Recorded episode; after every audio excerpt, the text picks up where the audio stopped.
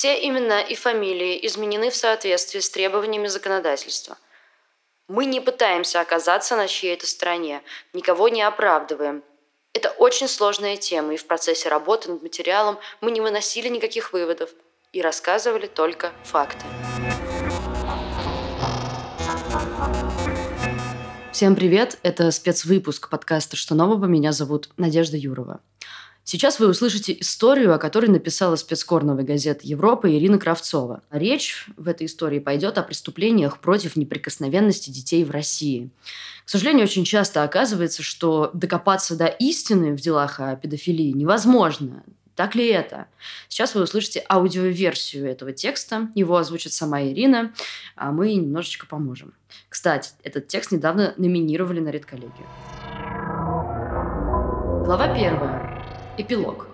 Александр Жуков, 40-летний графический дизайнер из Москвы, позвонил мне спустя месяц после того, как его отца отправили в СИЗО. Он рассказал, что 3 октября 2022 года 68-летний цирковой артист Михаил Жуков был арестован по подозрению в педофилии. Якобы несколько лет назад он домогался своей несовершеннолетней падчерицы. Растерянным голосом Александр говорил мне по телефону. Я понимаю, что правду в этой истории знают только мой отец и девочка, и утверждать, что он стопроцентно невиновен, я не могу. Но чем больше я знакомлюсь с материалами дела, тем больше убеждаюсь, что его могли оговорить. Я не прошу поверить мне на слово, но хочу справедливого расследования. Если он виноват, докажите это. Тогда я не буду его поддерживать и даже перестану оплачивать ему адвоката. Если же нет, выпустите его из тюрьмы. Он рассказал, что в первые же дни следователь, едва начавший расследование, предупредила его. Недавно уже одного педофила посадила на 16 лет, и этого посажу. Так что если ваши адвокаты не будут мешать суду и мне своими жалобами, то получат свою десятку. В противном случае тоже сядет на 16 лет. Тогда Александр решил самостоятельно разобраться, справедливо ли обвиняют его отца, и понял вскоре, что выяснить правду в такого рода делах совсем непростая задача даже для объективного следствия. Порой это оказывается не по зубам даже экспертам мирового уровня, не говоря уже о российской системе правосудия. Давайте познакомимся с главными героями этой истории.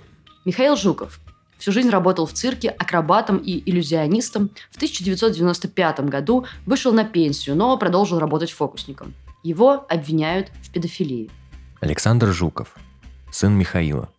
Его мать развелась с отцом, когда Саше было 18 лет. Он главный рассказчик этой истории, пытается найти правду. Игорь и Валентина Гусевы. Друзья Жуковых, супруги. У них есть дочь Алла. В 2012 году, когда они переехали в один район с Жуковым, девочке было пять лет. По сути, на протяжении всей этой истории мы будем иметь дело с треугольником Михаил Жуков, Игорь Гусев, Валентина Гусева и дочерью Гусевых, которая оказалась в центре этого треугольника. В 2014 году Гусевы разводятся. Алле на этот момент 7 лет. Как стало известно позже, в ходе расследования дела о педофилии, Жуков был тайно влюблен в Валентину Гусеву практически с того самого момента, как они познакомились. Он, узнав о том, что теперь она свободна, предложил ей с дочерью пожить в одной из его двух квартир. Денег с Валентины он не брал, регулярно привозил продукты, пил со своими гостями чай и уезжал – Игорь Гусев переживал развод довольно болезненно и, видимо, надеялся на воссоединение с Валентиной. Как Михаил Жуков рассказывал следователю, Игорь после расставания якобы отказался помогать жене деньгами, объяснив Михаилу, которого считал своим приятелем, что поступил так в надежде на то, что жена сейчас помыкается и вместе с дочерью вернется к нему. А он, Михаил, пустил Валентину жить в свою квартиру, что означало, что она более не вернется к первому мужу.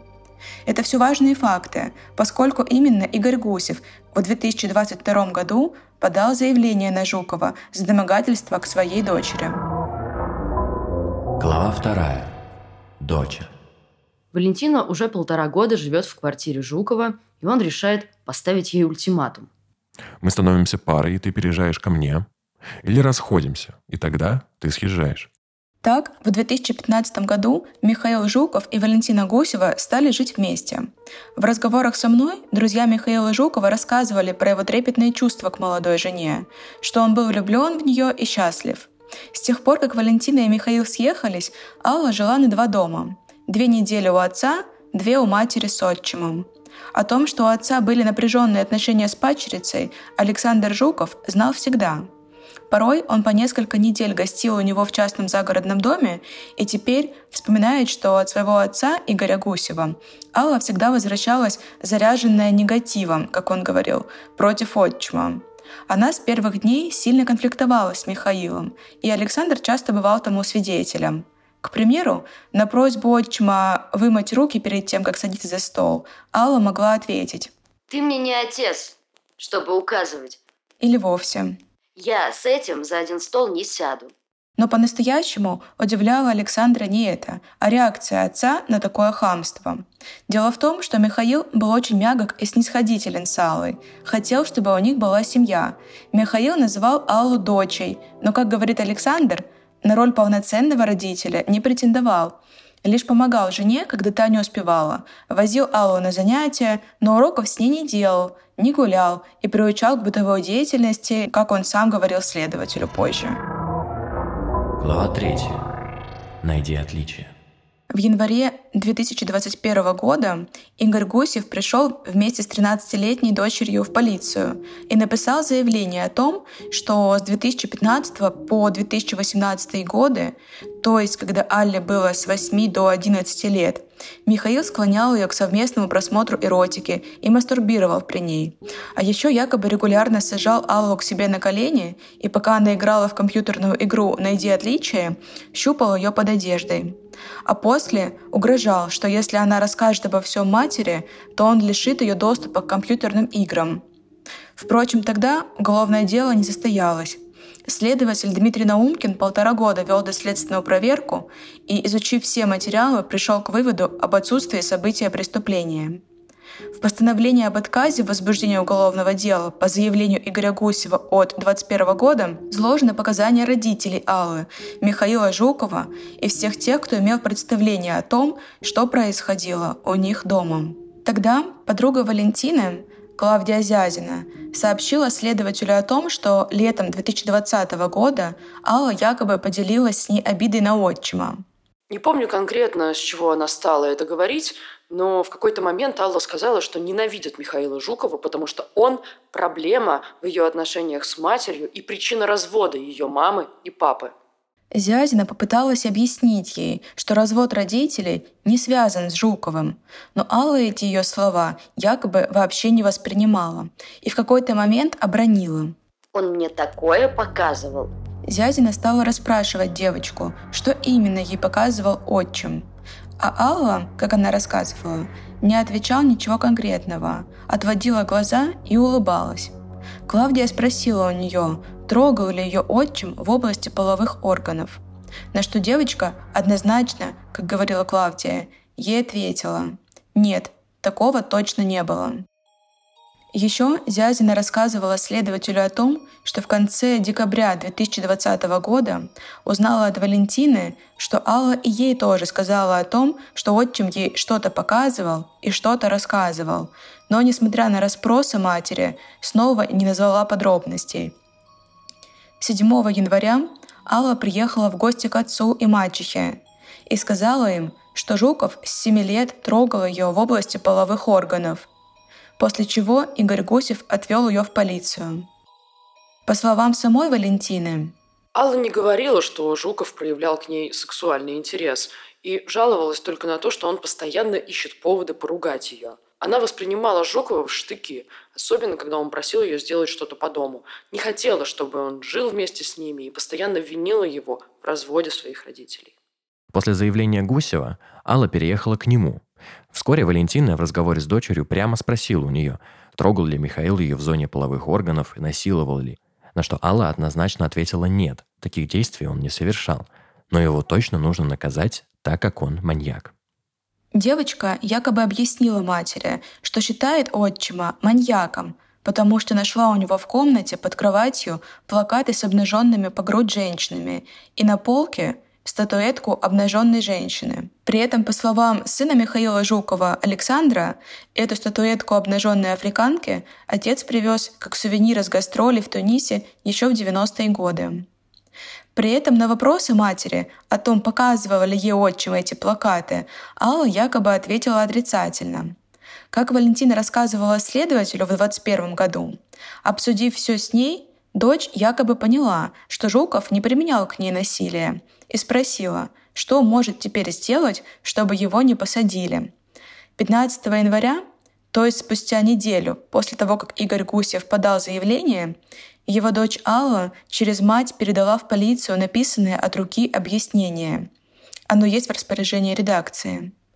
В нем она сообщила, что сильно все приукрасила, потому что винит отчима в разводе своих родителей.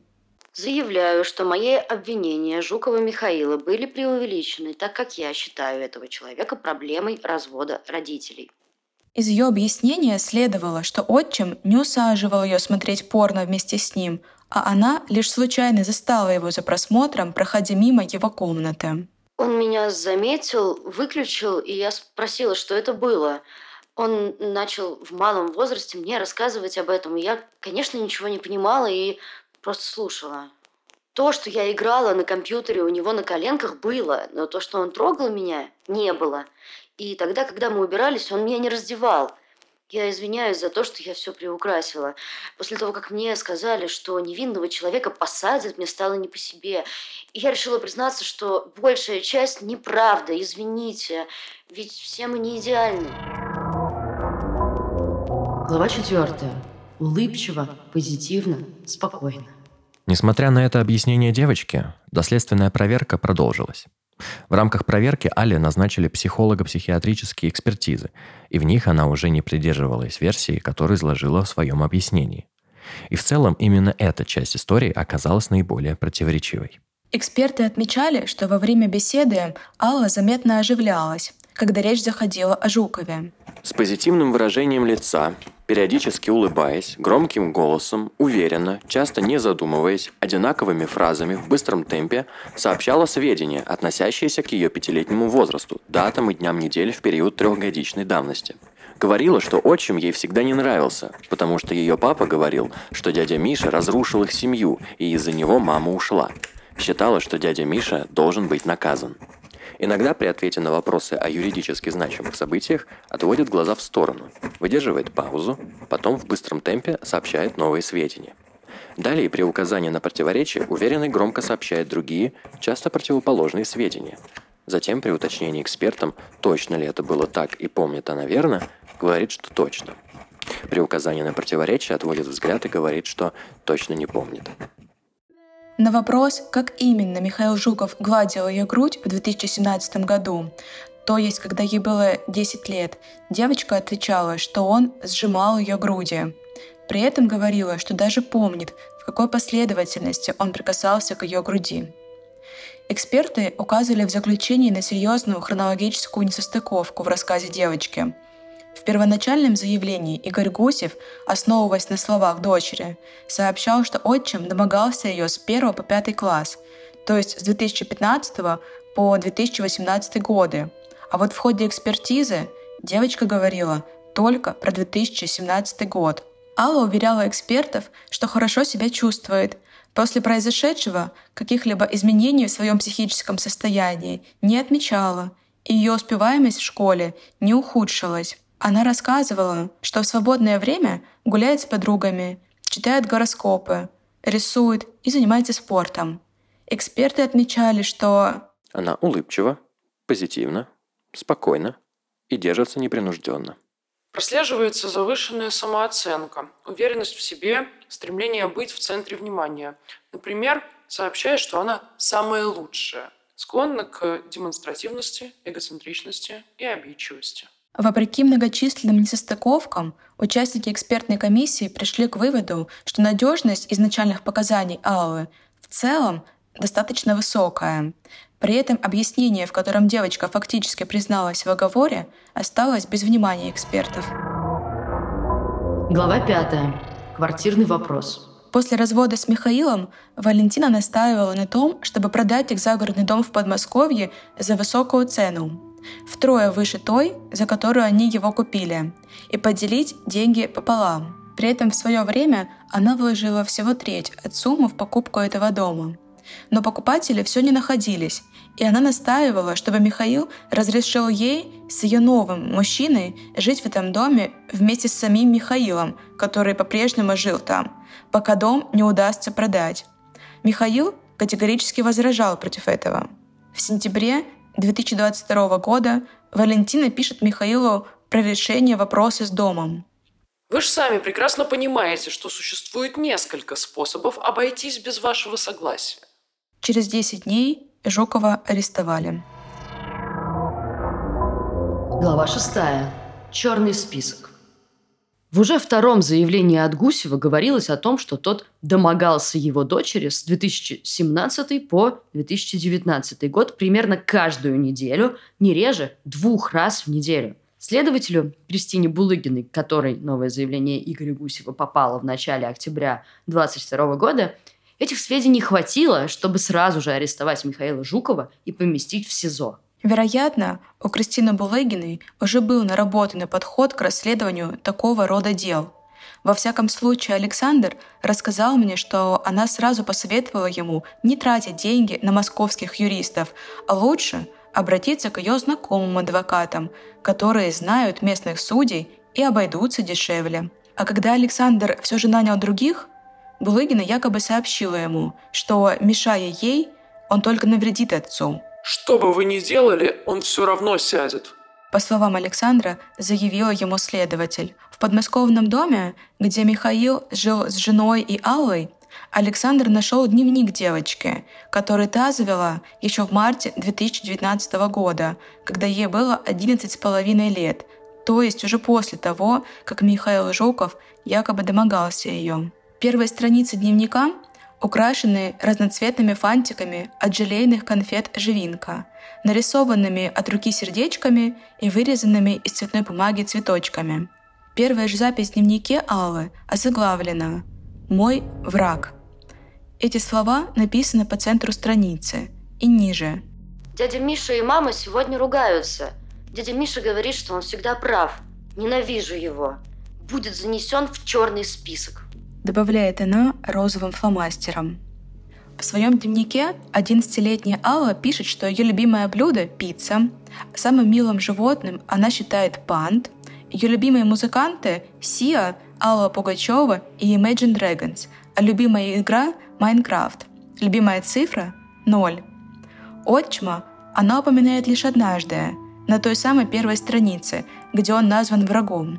Дальше девочка пишет совсем о других людях и событиях, о том, как ездит в детские лагеря, заводит и теряет там друзей, пользуется популярностью среди сверстников и влюбляется сама. Алла делится с дневником тем, что ее радует и расстраивает. Ура, ура, ура! Неужели этот день настал у меня сегодня? День рождения! Мы с мамой и отчимом Михаилом в Турции сейчас утро, и у меня отличное настроение. Вечером того же дня. После ужина поздравили и дали торт. Меня, конечно, кое-что не устраивает, а именно, как меня поздравили. Кричали на всю столовую, и мне было вообще не по себе, что на меня все люди смотрят и оборачиваются. Алла делится с дневником обидами. Пишет, что бабушка даже не упомянула при встрече по возвращении из Турции о ее дне рождения и не спросила, что ей подарить. Пишет она и про ревность. Несколько лет назад, в 2017 году, ее отец женился во второй раз, и у Аллы появилась сводная сестра.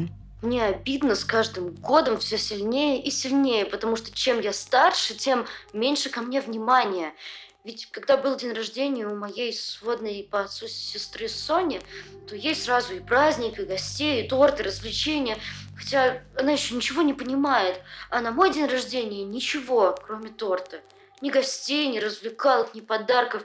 Радости никакой, одна только печаль. В комнате отца Александр Жуков тоже нашел записи. Отцовские тетради со стихами. Каждый из них Михаил посвящал Валентине – Писал о том, как любит ее и страдает из-за их расставания. «Зачем тебе я, старый, некрасивый? Ты хочешь принца на лихом коне, а я бы хотел спокойствия и мира, чтоб твои плечи обнимать во сне». Глава седьмая. Обыск.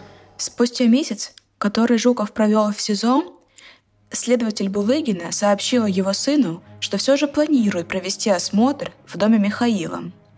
После того, как адвокат Михаила Жукова Алексей Бычко заявил о своем желании присутствовать на этом мероприятии, следователь позвонила Александру и с его слов криком угрожала ему, что вынесет все в его доме и даже нагрянет с обыском к его девушке и к матери, если адвокат придет на осмотр и будет мешать ее следственным действиям. С тех пор, как началось разбирательство по делу его отца, Александр включил запись всех его телефонных переговоров. Он передал мне запись очень острого разговора, настаивая на том, что на противоположном конце провода находилась именно Булыгина.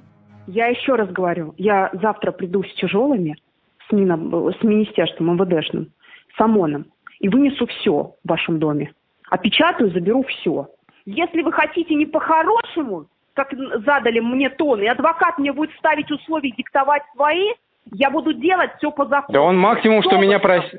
Слушайте, он максимум, что меня попросил, это... Обыском, блядь. А потом я приду к вам домой, к вашей девушке, искать доказательства причастности Жукова к совершению развратных действий в отношении своей пачерицы. Вот и все. У вас будут проблемы, еще раз говорю. Вы только делайте хуже ему. Я иду вам навстречу, звоните адвокату, говорите, я не знаю, что угодно делайте. Я, я его не допущу в следственном действии. Если он будет... Да там, я не против, я могу ему сказать, я же говорю, я могу сказать, чтобы его не было. цирк и потом писать жалобы на меня, я еще раз говорю, я выйду с обыском. Александр Жуков написал жалобы в прокуратуру и в Следственный комитет, приложив записи и расшифровку этого разговора. Вскоре он узнал, что все спустили по цепочке вниз, и по итогу заявление пришло к начальнику Булыгиной – Никаких санкций в отношении следователя не последовало. Я попыталась уточнить у самой Булыгиной, правда ли то, что она угрожала Александру. Следователь не ответила, хотя и прочитала сообщение. В ходе обыска у Михаила были изъяты презервативы, смазка и эротические фильмы 90-х годов, как некое косвенное подтверждение его виновности в совершении преступления. Глава восьмая сотворил психологический вред. В ноябре 2022 года Алле вновь провели психолого-психиатрическую экспертизу. Девочке на тот момент было уже 15 лет. На вопрос экспертов, как она понимает цель их встречи, Алла ответила, что считает, что эту экспертизу с ней проводят для того, чтобы понять ее внутреннее состояние и то, насколько она может соврать. Алла сообщила специалистам из экспертной комиссии, что в 2021 году она отказалась от своих обвинений в адрес отчима только потому, что мать ей не поверила. Говорила, что это неправда, а еще уговаривала забрать заявление и говорила, что она останется на улице, отчима заберут в тюрьму, а саму Аллу поставят на учет за ложные обвинения. Алла все же решила, что Жуков должен платить штраф государству, как она выразилась, поскольку он своими действиями в отношении нее сотворил психологический вред. А еще упомянула, что ей стали сниться кошмарные сны с участием Жукова. Сейчас Михаил Жуков находится в СИЗО в Волоколамске. В камере их шестеро. Врачам, которые осматривали его, он пожаловался на проблемы с сердцем. Александр Жуков навещал отца и рассказывает, что тот морально подавлен, сильно осунулся и похудел.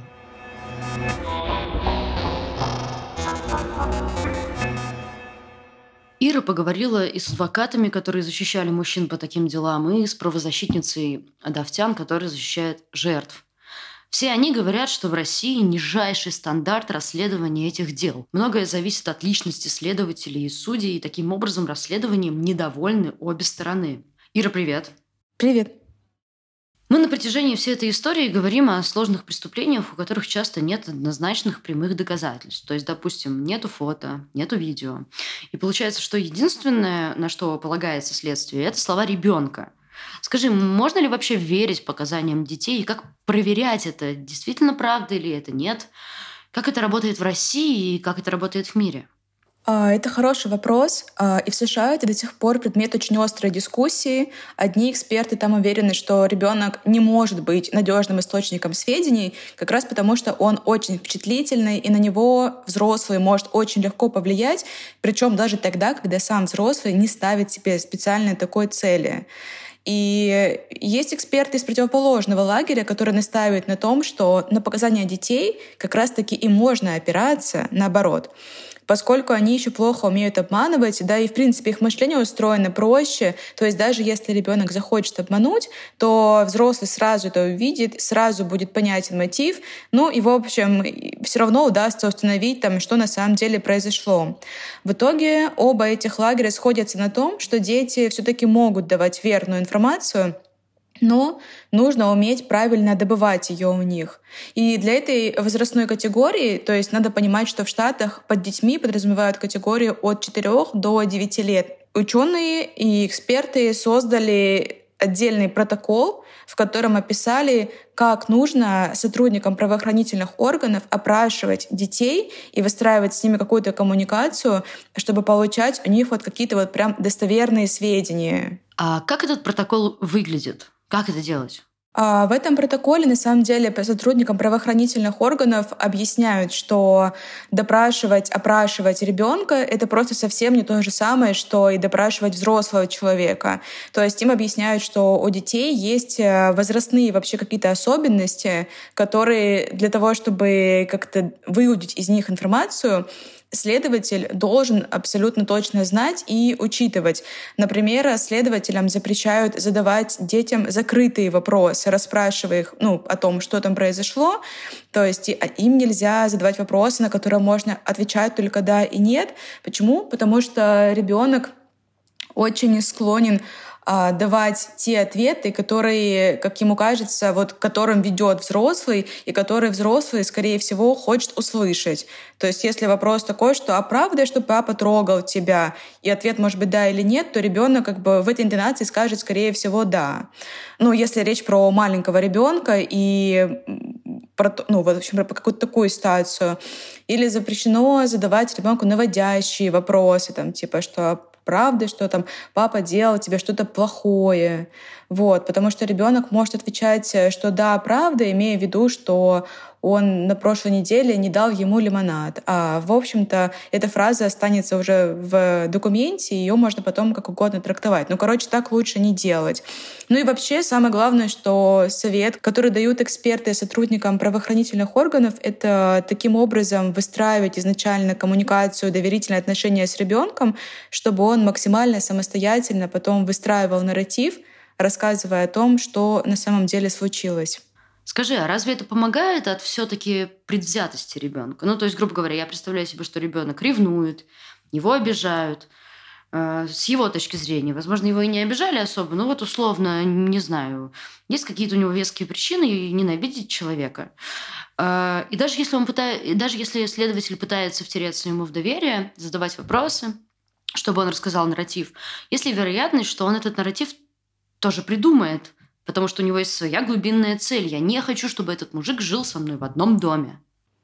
Ну, эксперты говорят о том, что, конечно же, ребенок и даже маленький ребенок, он может пытаться обманывать, но все сводится к тому, что если тебя пытается обмануть, ну, например, шестилетний ребенок, то ты, естественно, раскусишь э, его обман в ходе того, как он будет сам как раз-таки выстраивать тебе свое повествование, потому что он многих вещей не знает, особенно что касается там сексуальных каких-то вопросов. И как бы, то есть из того, как он будет тебе рассказывать и что он будет рассказывать, взрослый человек, конечно, поймет, например, похоже это вообще на то, что существует в мире, или не похоже. Ну, то есть э, о том, что его... Слушай, погоди, но вот в этом деле была конкретная ситуация, когда ребенка допрашивают, и есть куча противоречивых фактов, но на них никто не обращает внимания. В чем прикол? Это какая-то палочная система, которой нужно наказать хоть кого-то, и поэтому они ищут виноватого из всех возможных и даже противоречивых фактов. Или почему так? Мне кажется, что в России это устроено вот именно так, как ты говоришь, потому что у нас отсутствуют вот по настоящий день какие-то вообще адекватные, четко прописанные хоть где-то стандарты расследования таких дел, и поэтому мы упираемся в то, что то, как будет проведено расследование, зависит исключительно от какой-то, там, не знаю, от личности судей, от личности следователей, которые ведут это дело. То есть, во-первых, от того, кому он заранее, допустим, склонен верить. И, в принципе, в условиях отсутствия каких-то однозначных там улик или доказательств э, от этого фактора зависит то, в какую сторону можно в примерно с равным успехом это дело клонить. Вот. И второе, конечно, вообще, в принципе, есть ли вообще намерение у этого следователя прям реально разбираться, что произошло. И то есть, если это намерение есть, то вот то, о чем ты говоришь, там противоречие, еще что-то, оно как-то бы учитывалось. Ну, если были бы стандарты, то есть человек понимает, следователь, да, что у него нет какой-то возможности как угодно трактовать, закрывать глаза на эти противоречия, потому что вот есть стандарт, и если он от него уклонится, то всем это будет очевидно, что он сделал что-то неправильное. Но стандарта нет, и вся, э, по сути, судьба и потенциальных жертв, и потенциальных вот обвиняемых э, людей зависит от того просто, что захочет учесть следователь и чего он учесть не захочет. Ну, грубо говоря, это примерно так устроено, как рассказывали мне юристы. Пролог. Расследование дела Михаила Жукова подходит к концу и скоро будет передано в Генпрокуратуру. Его сын Александр Жуков продолжает бороться за то, чтобы дело его отца было передано в центральный аппарат СК в надежде, что там-то точно приведут тщательное расследование. У него нет сомнений, что если Михаила посадят в тюрьму, для него это станет смертным приговором. Вы слушали спецвыпуск подкаста «Что нового?». Мы выпускаем этот эпизод только на подкаст-платформах, поэтому мы призываем вас подписываться на них. Но если вы хотите не только слушать нас, но и смотреть, то подписывайтесь на наш YouTube-канал. Всегда ваша новая газета «Европа».